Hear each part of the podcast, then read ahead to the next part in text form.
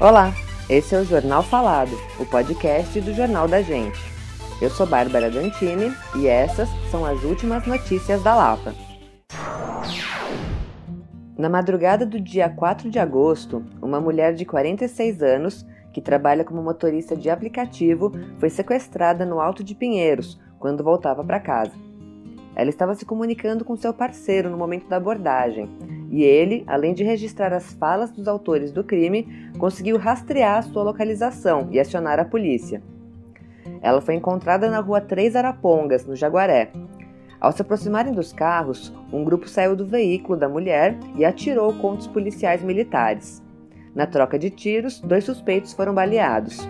Um deles foi socorrido no hospital universitário, mas faleceu. No mesmo dia, por volta do meio-dia, uma mulher que estava sentada na mureta de uma das vielas da rua Tomé de Souza foi assaltada por dois homens. A dupla andava calmamente e arrastou a vítima para dentro da viela, onde ela foi agredida. Um motorista e um motociclista viram a cena e pararam para ajudar, mas os assaltantes fugiram com os pertences da mulher. A ação foi filmada por câmeras de moradores da via que reforçam o pedido para retirar as muretas com floreiras, afirmando que elas prejudicam a visibilidade e contribuem para as ocorrências.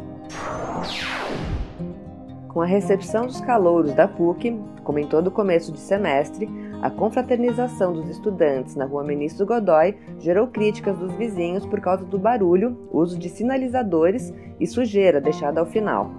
Também chamou atenção o fato de carros e caminhões de grande porte, que trabalham em obras da região, circularem no meio dos estudantes. Um aluno teve que ser socorrido por uma ambulância após passar mal. Os vizinhos afirmam que diversas tentativas de diálogo foram feitas, mas o problema não é resolvido de forma definitiva.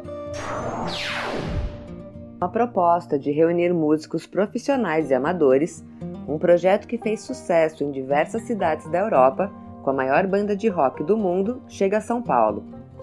A ideia começou em 2014, com uma homenagem ao grupo Foo Fighters, para convencê-los a tocar na província de Cesena, no norte da Itália. A apresentação acabou reunindo mil músicos. Por aqui, o show será no dia 1 de outubro, no Allianz Parque. Estão abertas as inscrições para quem quiser fazer parte da banda, que deverá estar pronto para encarar um set list com duas horas de clássicos do rock, nacionais e internacionais.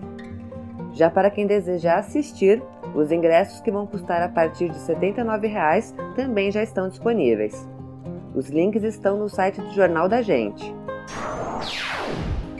Esse foi o Jornal Falado. Para mais notícias, acesse www.jornaldagente.inf.br. Até o próximo boletim.